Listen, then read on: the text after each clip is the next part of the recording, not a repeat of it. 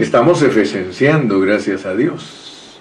Y Dios nos ha ayudado para que poco a poco nos vayamos internando en este libro precioso, Efesios, Efesios. Yo siempre me pregunto cómo fue que Dios escogió al apóstol San Pablo para poder enseñarnos todas estas cosas relacionadas con nuestro Señor Jesucristo. Me maravillo porque cuando empieza Efesios dice Pablo, apóstol de Jesucristo por la voluntad de Dios. Para nosotros es bastante difícil entender cómo es que Dios le habla a una persona para que escriba. Como por ejemplo, en el Antiguo Testamento nosotros tenemos a Moisés. Moisés escribió los primeros cinco, libros de la Biblia y ellos mismos nos revelan que Moisés dice que vio a Dios cara a cara. O sea que Moisés podía platicar con Dios. Imagínense ustedes cómo puede entenderse eso, que uno esté frente a Dios y que Dios le dicte un libro y que uno lo escriba y él diciéndole qué tiene que escribir. Eso es tremendo. Se recuerdan que cuando le dio las tablas de los mandamientos a Moisés, dice que se las entregó y Moisés se enojó cuando llegó al pueblo con las tablas porque antes de entregárselas ya las habían quebrantado. Y entonces Dios después le dijo, ahora tú las vas a escribir. Qué tremendo, ¿verdad? Pero era algo que Dios le había revelado. Entonces eh, Dios escogió al apóstol Pablo para escribir todas estas epístolas del Nuevo Testamento que nos explican cómo es que Cristo trabaja en nosotros. Si solo tuviésemos los cuatro evangelios, nosotros podríamos entender solo el ministerio de Cristo de sus tres años y medio. Pero resulta que Pablo es usado por Dios para explicar lo que Cristo hace ya en resurrección. O sea que el apóstol Pablo nos explica cómo es que Cristo opera como el Espíritu. Y eso es muy importante para nosotros entenderlo. En este tiempo en el que Dios me llamó a mí para predicar su palabra, perdón, yo estoy maravillado porque el Señor me ha puesto a mí a explicar los escritos de Pablo. Y me gusta mucho este capítulo 3 de Efesios. O sea que es un capítulo maravilloso. Vamos a orar. Padre Celestial, te damos gracias en esta preciosa mañana por la bendición que nos das de poder enseñar tu palabra una vez más a tu pueblo. Te pido, Señor, que por favor me ayudes, te pido que me inspiren, me inspires mientras estoy hablando, porque yo necesito tocar el espíritu de mis hermanos, yo necesito ministrarles de tu espíritu a ellos para que tú, Señor, los constituyas de esta palabra, que esta palabra cada día nosotros podamos apreciarla, podamos atesorarla, podamos aquilatarla al grado de que nuestros ojos sean abiertos para ver la realidad de lo que tú nos quieres comunicar. En tus manos me pongo y sé que una vez más me vas a ayudar, como siempre, porque tú siempre me ayudas para predicar tu palabra. A ti te doy la gloria y la honra ahora y siempre. Amén. Entonces les decía que Efesios 3 es un capítulo que está aquí en la Biblia maravilloso, un capítulo precioso, y en este capítulo se nos dice que el Cristo inmensurable, el Cristo inescrutable e ilimitado, que se ha hecho cercano a nosotros. O sea que nosotros tenemos la bendición de que ese Cristo precioso se haga algo para nosotros íntimo y personal. Ahora dice la Biblia aquí que Él está haciendo su hogar en nosotros. Leámoslo, porque queremos ver eh, la relación que hay aquí en, en, estos pasajes. Mira, por ejemplo, dice en el capítulo 3 y versículo 8, a mí que soy menos que el más pequeño de todos los santos, me fue dada esta gracia de anunciar entre los gentiles el Evangelio de las inescrutables riquezas de Cristo. Luego leemos el versículo 16 y 17, dice, para que os dé, conforme a las riquezas de su gloria, el ser fortalecidos con poder en el hombre interior por su espíritu, para que habite Cristo por la fe en vuestros corazones, para que Cristo haga su hogar en nuestros corazones. Ahora, yo quiero que ustedes se den cuenta que este mismo capítulo 3, que nos habla de ese Cristo rico e inescrutable, aleluya, a medida que nosotros lo disfrutemos, Él se va a esparcir, se va a expander en todo nuestro ser. Miren, muchos de nosotros, como estamos acostumbrados a oír mensajes tradicionales, cuando se nos habla de algo real, a veces no lo queremos asimilar, no lo queremos entender. Bueno, no lo queremos digerir, mucho menos lo vamos a asimilar y desde el principio no lo queremos eh, aceptar porque decimos, no, esto no llena mis expectativas. De hecho, a veces algunos solo entran para ver qué estamos diciendo y salen inmediatamente porque creen que lo que estamos hablando no tiene ninguna importancia.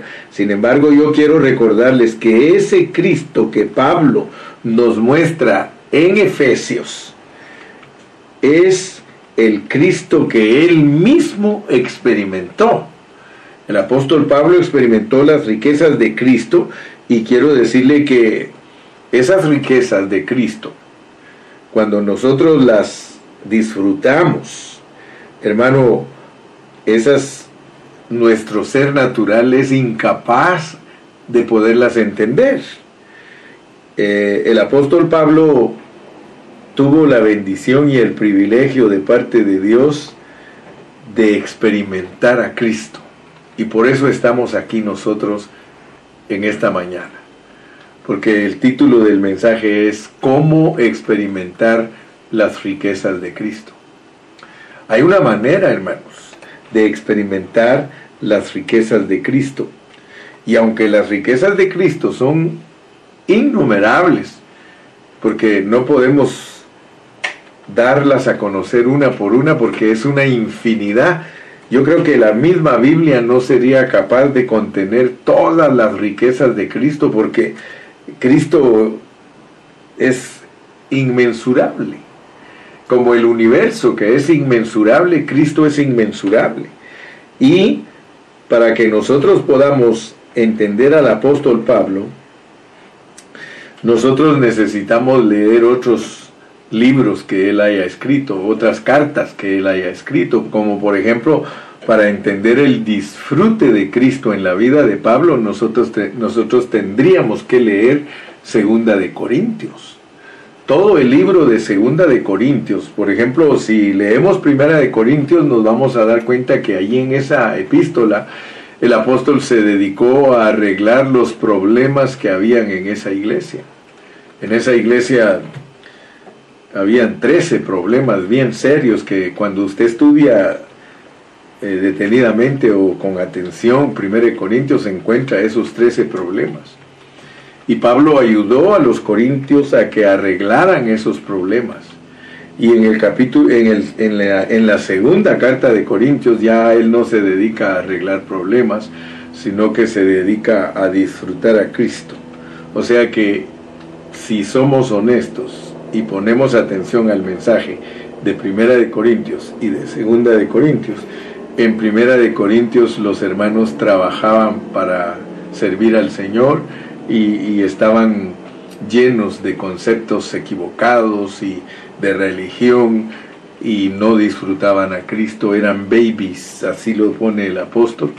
Sin embargo, en Segunda de Corintios ahí se nos muestra el disfrute de Cristo. Entonces, muy importante, cuando estudiemos Primera y Segunda de Corintios, vamos a poder eh, explicar con claridad cuál es la diferencia entre una y otra epístola. pero ahorita solo se los doy así a vuelo de pájaro en una forma rápida y es de que segunda de Corintios es el disfrute de Cristo. Entonces, de la manera que nosotros disfrutamos nuestros alimentos diarios, eh, nosotros debemos de disfrutar a Cristo.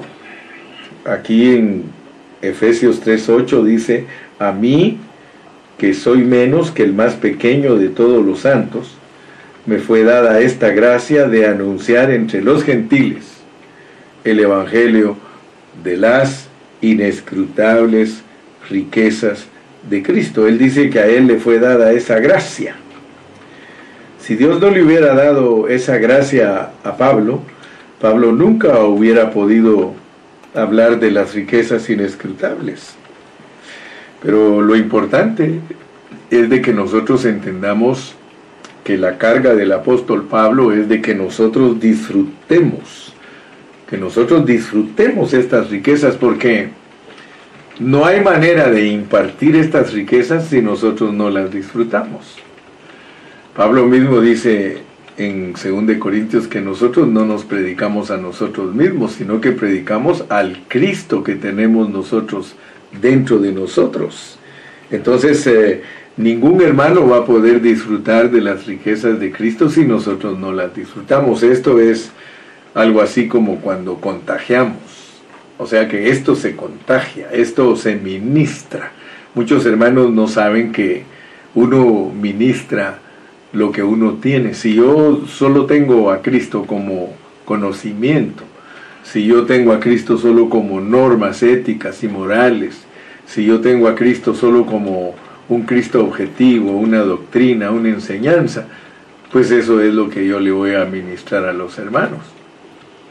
Pero si yo experimento a Cristo, si yo vivo a Cristo, que es lo que Pablo nos enseña en estas epístolas, especialmente en Filipenses, él dice, para mí el vivir es Cristo ya no digamos Gálatas que dice ya no vivo yo, vive Cristo en mí. Entonces nosotros somos los que vamos a disfrutar a Cristo para poder ministrar Cristo. ¿Sabías tú que muchos predicadores no pueden ministrar a Cristo porque ellos no lo disfrutan? Entonces ellos se dedican solamente a predicar el conocimiento y quieren llenar eh, la falta de lógica, decía nuestro hermano Billy Graham. Él decía que cuando un predicador no tiene lógica en su predicación, tiene que llenar con gritos, tiene que gritar mucho para que la gente se le vaya la atención a los gritos y que no pueda recibir una administración de la palabra de Dios. Pero si nosotros estamos, como dice Efesios, constituidos como apóstoles, profetas, evangelistas, pastores y maestros, y tenemos esa vida en nosotros, ese crecimiento en nosotros, entonces nosotros podemos ministrar eso a los hermanos, porque al fin y al cabo lo que uno ministra cuando habla es un espíritu. Algunos no saben eso, que uno ministra su espíritu. Yo ministro mi espíritu, cuando yo hablo la palabra estoy ministrando mi espíritu, y entonces eh, si mi espíritu solo es un espíritu lleno de conocimiento, pues eso es lo que les transmito a ustedes pero mi carga es transmitir la vida de Cristo. Así que aquí ah, tenemos que ver una conexión. Vamos a ver qué conexión hay entre las riquezas inescrutables eh, de 3.8 y con el 16.17. Porque tenemos que aprender a juntar los versículos. ¿Se acuerda que desde el principio que iniciamos nuestro estudio de Efesios, les dije que hay que hilvanar, hay que ir uniendo los versículos. Entonces yo quisiera que usted me ayude a ver la conexión que hay entre el 3.8 con el versículo 16 y 17. El 8 ya lo leímos y ahí se habla de las riquezas inescrutables de Cristo. Pero ¿para qué sirven? Porque estamos hablando de cómo las vamos a experimentar. ¿Para qué sirven?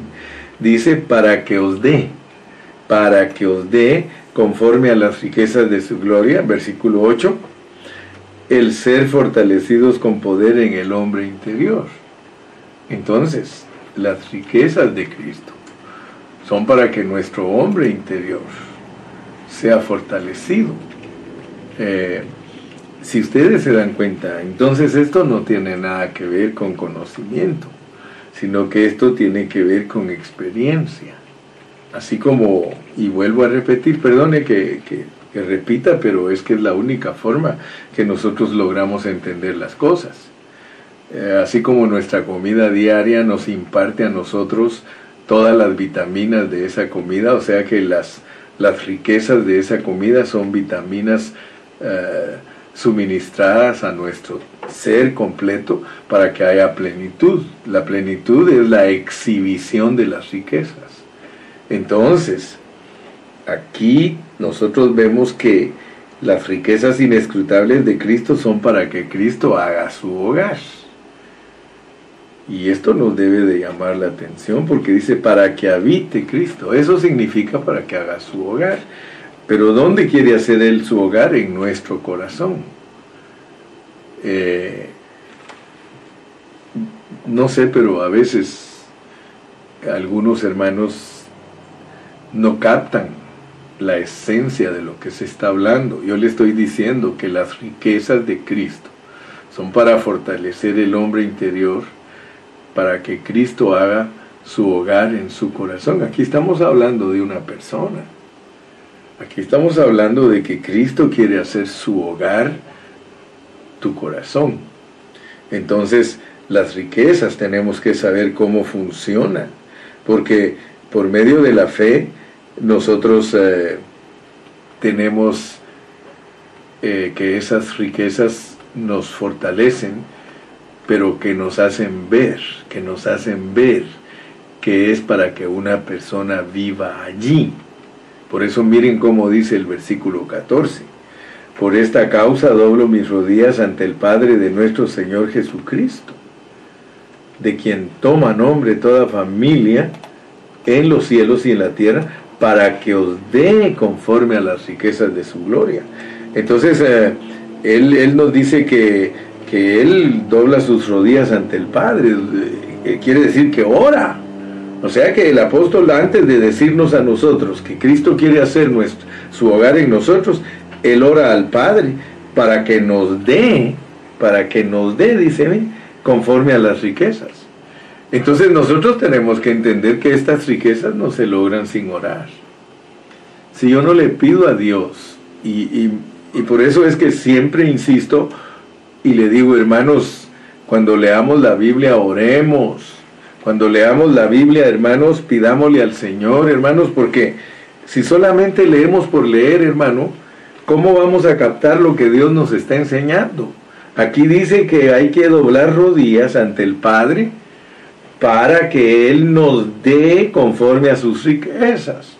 Y que sus riquezas sean para que Cristo haga de nosotros, de nuestros corazones, su hogar. Ahora, ¿cuál es la idea de hablar de riquezas para que Cristo haga su hogar en nosotros? Es para que tú te enamores de Él, para que tú digas gracias Señor, porque el que está viniendo a vivir a mi casa es un, es un personaje rico. Por eso te lo ponen aquí con riquezas inescrutables, con riquezas inmensurables. Mira, cuando una mujer eh, la enamora a un hombre, ella siempre se asegura que ese hombre sea un hombre bueno, sea un hombre que le, que le ofrezca por lo menos que la va a mantener. O sea, que le ofrezca algo. Y, y, a uno le enseñan desde que está joven que si uno se quiere casar, uno tiene que eh, siempre le aconsejan a uno cuando tú te cases que ya tengas tu casita o que tengas tu apartamento o por lo menos que tengas para rentar para traer a tu esposa a vivir allí. O sea que tienes, tienes que tener algo que ofrecer. Ahora fíjate que el que, que, el que se viene a vivir a ti, que se llama Jesucristo, es un personaje riquísimo. O sea que tú no vas a ser pobre teniéndolo a Él viviendo en tu corazón, Él entra con todas sus riquezas. Y si nosotros oramos y le pedimos a Dios, Dios nos va a abrir los ojos para que nosotros veamos cómo se pueden experimentar estas riquezas, porque Él vino a ti para que tú seas rico. ¿Cómo vas a tener un esposo que es rico y no vas a disfrutar de tus riquezas? ¿Cómo vas a tener un novio que es rico y no te va a dar a participar de, tus, de, sus riquezas? Entonces yo quiero que por favor tú veas que la idea de Dios al decirte que Cristo quiere hacer de tu corazón su hogar es porque quiere que veas que Él te quiere saturar, que te quiere dar todas esas riquezas para que tú lo puedas expresar a Él. Porque uno expresa al que tiene adentro de uno, de la abundancia del corazón, habla la boca. Entonces, gracias a Dios porque en este mensaje eh, vamos a ver eh, no solo que Efesios eh, son los escritos de Pablo para mostrarnos cómo disfrutar las riquezas de Cristo, sino que también podemos consultar otros pasajes, como por ejemplo vamos a Segunda de Corintios, Segunda de Corintios capítulo 3 y versículo 18. Mira lo que dice segunda de Corintios 3, 18. Por tanto nosotros todos, por tanto nosotros todos, mirando a cara descubierta, como en un espejo, la gloria del Señor, somos transformados de gloria en gloria en la misma imagen, como por el Espíritu del Señor. Fíjate pues, aquí Pablo en 2 de Corintios 3:18 Ahí te dice que nosotros, por ese Cristo glorioso que entra en nosotros con todas sus riquezas inescrutables, Él nos va transformando de gloria en gloria. Dice, en la misma imagen. O sea que Cristo quiere hacerte igual a, igual a Él. Pero ¿en qué parte te quiere hacer igual a Él? En tu corazón. ¿Y qué es tu corazón? Tu corazón es intelecto, sentimiento y voluntad. Quiere Él adueñarse de tu alma para que esa expresión que es Él y que está dentro de ti, que está en tu espíritu, tú le le cooperes para que Él se extienda a tu alma y entonces Él te haga a la misma imagen que Él. Aquí se trata, y eso es lo que significa santificación y purificación. Santificación es que el elemento de Cristo se está siempre agregando a ti y eso hace absorber, eso absorbe la muerte en ti. Y, y, lo que te quitan se llama purificación y lo que te agregan se llama santificación. ¿Te acuerdas que hablamos un día de la, eh, de la suma y la resta espiritual? Y yo te expliqué eso. Entonces Dios, al entrar en nosotros como vida, su propósito es absorber toda la muerte en nosotros. Así que cuando leemos segunda de Corintios 3:18 dice que él nos va transformando de gloria en gloria. Y aquí hasta podríamos aplicar Romanos 12:2 Mira lo que dice Romanos 12.2, no os conforméis a este siglo, sino transformaos por medio de la renovación de vuestro entendimiento, tu alma, la mente. Dice que para que comprobéis cuál sea la buena voluntad de Dios. O sea que, la Biblia, si te das cuenta, eh, tiene solo un mensaje. Y ese mensaje es el que queremos captar. Queremos experimentar las riquezas de Cristo.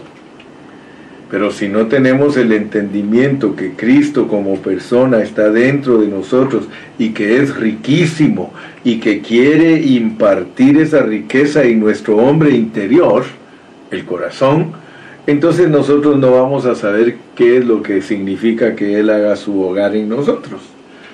En Efesios 3 primero vemos las, las inescrutables riquezas de Cristo, pero luego, luego vemos que este Cristo hace su hogar en nuestros corazones y que no se nos olvide que Él es bien rico. Él vive dentro de ti y las riquezas de Él son todos sus aspectos, son todas las cosas que Él ha logrado por ti, desde antes de la fundación del mundo hasta que entremos a la nueva Jerusalén. Todo lo que Cristo ha hecho y ha logrado por ti, todas esas son riquezas y esas riquezas son para ti. Sí. Pero quiero que notes algo. Quiero que notes que Segunda de Corintios no habla de los dones. Primera de Corintios habla de los dones y el apóstol se ocupó bastante tiempo tratando de ayudar a entender a, los corintios eh, la manera en que funcionaban los dones y todo eso, pero les dijo que, que ellos eh, tenían que recibir enseñanzas de parte de él tan bajitas porque ellos eran niños. O sea que en Primera de Corintios se nos enseña cómo podemos ser detenidos en los dones de milagrosos del Espíritu para no crecer.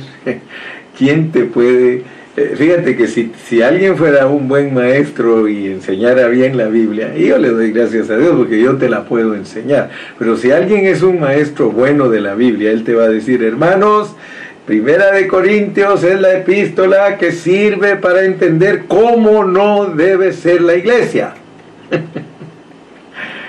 y Segunda de Corintios sirve para enseñar cómo debe ser la iglesia.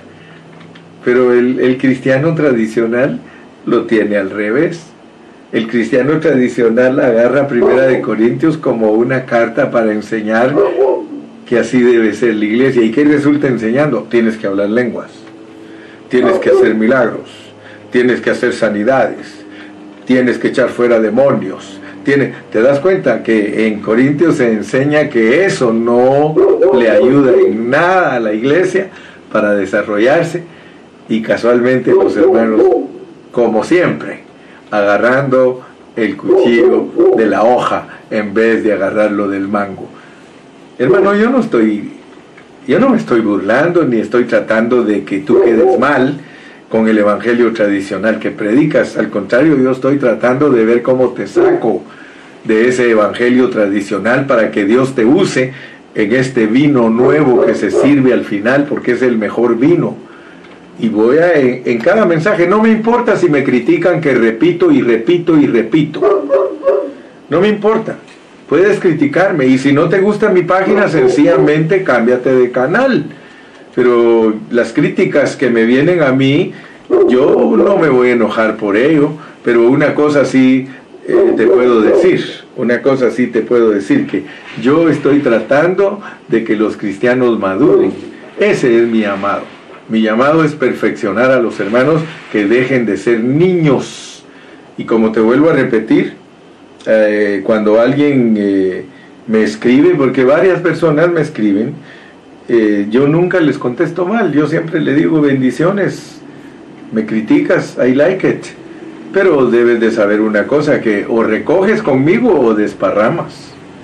Porque si tú estás en contra del hermano Carrillo porque el hermano Carrillo predica la pureza de la palabra, entonces tú desparramas, tú no recoges. Y el objetivo de nosotros como siervos de Dios es que todos juntos recojamos, que todos juntos edifiquemos a la iglesia. ¿Para qué? Para que el Señor se agrade de nosotros.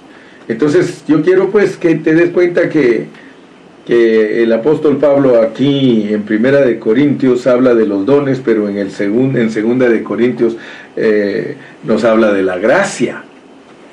En términos generales, los dones son algo externo, mientras que la gracia es algo interno. Los dones no son eh, algo interno, Cristo es algo interno. Los dones están relacionados con lo que podemos hacer. La gracia está relacionada con lo que somos. Cristo en mí, la esperanza de gloria. Lo que disfrutamos.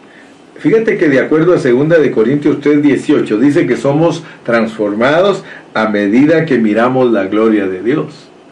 A medida que nosotros miramos la gloria de Dios a cara descubierta, eh, nosotros somos transformados. Ahora fíjate que ser dotados es una cosa y ser transformados es otra, porque hay muchos hermanos que saben hablar, son dotados.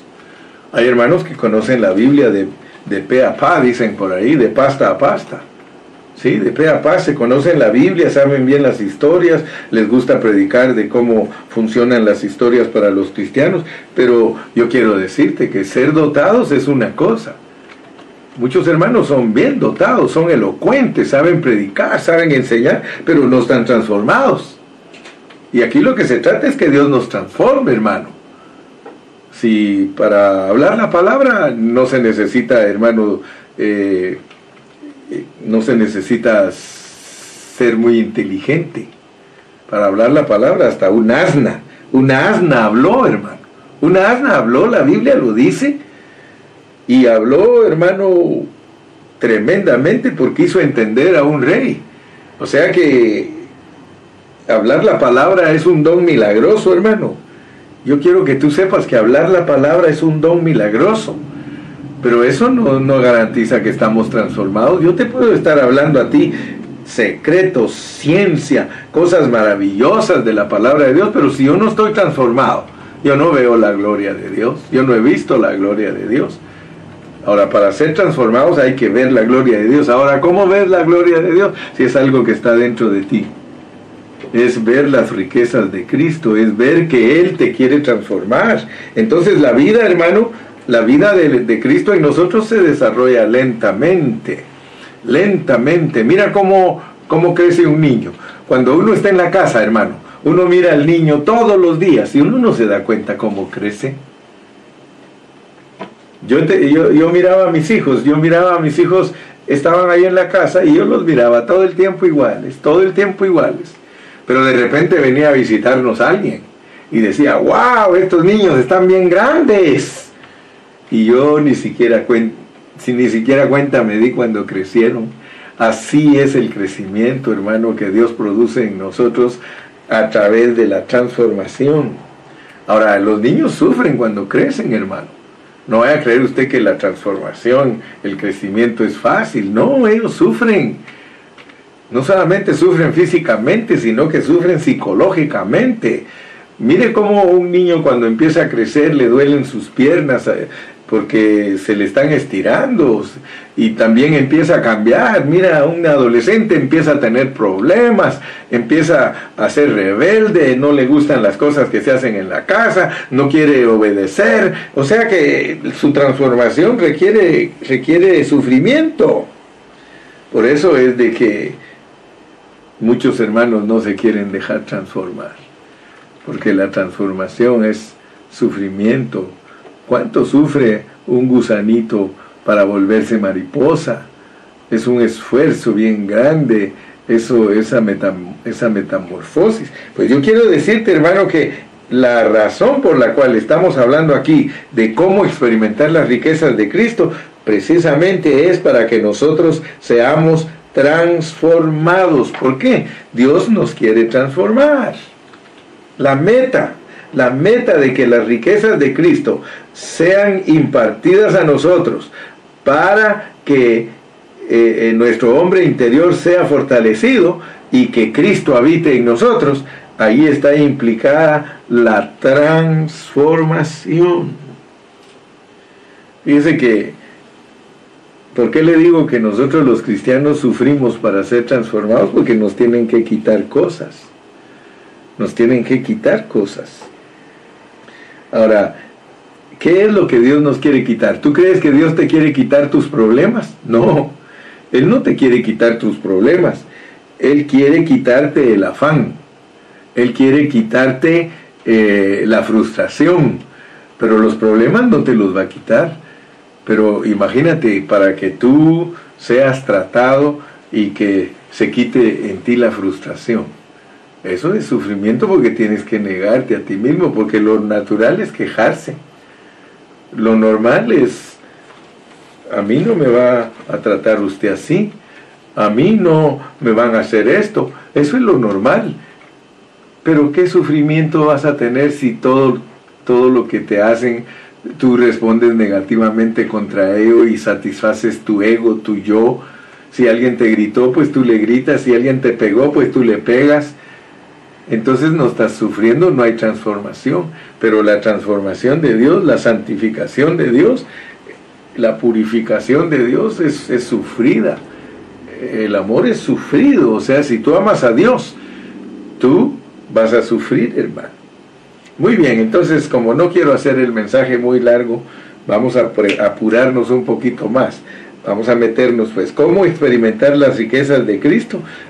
Pues solamente lee segunda de Corintios y vas a darte cuenta que allí vas a encontrar aspectos de Cristo, algunos son grandes, otros son pequeños, pero Cristo, hermano Cristo, eh, como Dios dentro de ti, Él es tu creador, eh, Él es el Padre y el Hijo con, con el Espíritu dentro de ti, y Él tiene vida, tiene amor, tiene poder, tiene justicia. Pero, de acuerdo a la palabra de Dios, no debemos solo conocer, sino que debemos disfrutar. Leamos Romanos, capítulo 10 y versículo 12. Romanos 10, 12. Dice, porque no hay diferencia entre judío y griego, pues el mismo Señor de todos es rico. Fíjate, solo mira qué lindo cómo Pablo estaba tan bien centrado en su pensamiento que a cualquiera de sus epístolas que te muevas. Por eso te dije, vamos a consultar otras partes de la escritura de las epístolas de Pablo para que nos demos cuenta que Cristo es rico. Este, este versículo a mí me gusta mucho porque dice que no hay diferencia entre judío y griego, pues el mismo que es Señor de todos es rico para con todos los que le invocan. Las riquezas de Cristo, vuelvo a repetirte, nunca las vas a alcanzar a ver si no oras. Solo por medio de la oración Dios te puede abrir los ojos para que veas lo rico que es Él. Aquí te lo dice. No hay diferencia entre judío y griego, Él es rico para con todos. Entonces, el Señor que es rico para con todos, lo que quiere que tú entiendas es que, que Él quiere que lo disfrutes. Las riquezas son para disfrutarlas. Difícil de experimentar las riquezas de Cristo si nosotros no somos personas que oramos. ¿Cómo dice que puedes experimentar? Orando. Por eso el mensaje se llama cómo experimentar las riquezas de Cristo orando. Orando, que Dios te abra los ojos para ver. Dice la palabra del Señor que tenemos que orar en todo tiempo. ¿Cómo vivía Pablo? ¿Cómo vivía Pablo? Leamos, segunda de Corintios 2.10. Segunda de Corintios 2.10. ¿Cómo vivía Pablo? Segunda de Corintios 2.10 dice, y al que vosotros perdonáis, yo también, porque también yo lo que he perdonado, si algo he perdonado, por vosotros lo he hecho en presencia de Cristo. Fíjate. Tienes que poner atención cómo escribe Pablo, hermano, porque uno lee y lee, pero si no medita en lo que lee, aquí Pablo te está diciendo cómo vivía él. Para él, el disfrute de Cristo era perdonar a los hermanos, perdonarlos, dice, en presencia de Cristo. Entonces, allá adentro, allá adentro, Cristo le hablaba a Pablo y le decía, Pablo, parece que estás aprendiendo a vivir mi vida. Pablo, Gracias porque me dejas estar bien cómodo aquí en tu espíritu. Pablo, gracias que me estás dejando usar tu intelecto, tu sentimiento y tu voluntad. Pablo, ¿verdad que te dan ganas de perdonar a los hermanos? ¿Y qué contestaba Pablo? Sí, Señor, sí, Señor. Gracias porque he aprendido a usarte a ti. Muchas veces he querido vivir yo pero me acuerdo que tengo que decir, ya no vivo yo, mas vive Cristo en mí. Hagámoslo práctico. Tú que me estás escuchando, querido hermano y querida hermanita. Yo sé que Dios está ministrando tu espíritu, porque el hecho de que Cristo haga la morada en tu corazón es que Él vive allí. Tienes que disfrutarlo y tienes que hablar con Él tienes que orar y habla, platica con Él. A veces esto pareciera como que hablamos nosotros solos. Tú ponte ahí a decirle, decirle, mira, y, por eso yo les he enseñado a los hermanos y les digo, mira, si vas a tratar con tus hijos, si vas a corregir a tus hijos, dile, Señor, por favor, corrige a mis hijos. Y vas a ver que, que la sabiduría va a fluir a través de ti. Si estás peleándote con tu esposo, hermanita, dile, Cristo, trata a mi esposo. Dile la verdad. Dile, yo estoy decepcionada de él. Yo no lo aguanto. Porque vaya que unas hermanitas tienen de esposos a puros diablos, puros chamucos. Pero le tienes que decir a Cristo, trata con él. Y Cristo sabe cómo tratar con el chamuco. Entonces de repente te vas a dar cuenta que tu alma, tu intelecto, tu sentimiento y tu voluntad es usada por Cristo para ministrar a esa persona. Y te vas a quedar maravillada. Porque cuando uno deja que Cristo sea el que salga de nosotros para tratar con todas las personas, uno se queda maravillado. Dice, yo dije eso. ¡Wow! De verdad que estoy cambiando. Mire, hace poquito una hermana me dice, pastor, fíjese que sí estoy cambiando porque fíjese, pastor, que yo antes cuando mi esposo hacía esto y esto, yo le hacía esto y esto y esto. Y ahora últimamente, fíjese, pastor, que no le he respondido de la misma manera. Y fíjese, pastor, que hasta asustado está. Me dijo, y vos sos la que estás actuando. Allá van a saber quién es, ¿verdad? Porque, pero no, no, no les quiero decir. Entonces, notemos pues cómo vivía Pablo. Veamos aquí mismo en 2 Corintios 12:10 y ahí tenemos otro ejemplo de cómo vivía Pablo. 12:10 dice, por lo cual, por amor a Cristo, me gozo en las debilidades. Mira, eh, eh, eh, ay, gracias Señor Jesús. Gracias porque tú nos estás hablando. Dile gracias porque me estás hablando, Señor Jesús. Por lo cual, por amor a Cristo, me gozo en las, en las debilidades, en afrentas, en necesidades, en persecuciones, en angustias. Porque cuando soy débil, entonces soy fuerte. Mira, yo no estoy preocupado de las cosas que me pasan, ¿sabes? De que estoy preocupado de no usar a Cristo. Por eso aprendamos a usar a Cristo. Aquí en la palabra te, dicen que vas a tener debilidades, que vas a tener afrentas, que vas a tener necesidades, que vas a tener persecuciones, que vas a tener angustias. Pero ¿para qué sirve eso? Sirve para que Cristo sea exhibido, para que Él sea visto. Entonces te das cuenta que las riquezas de Cristo se experimentan en las situaciones negativas.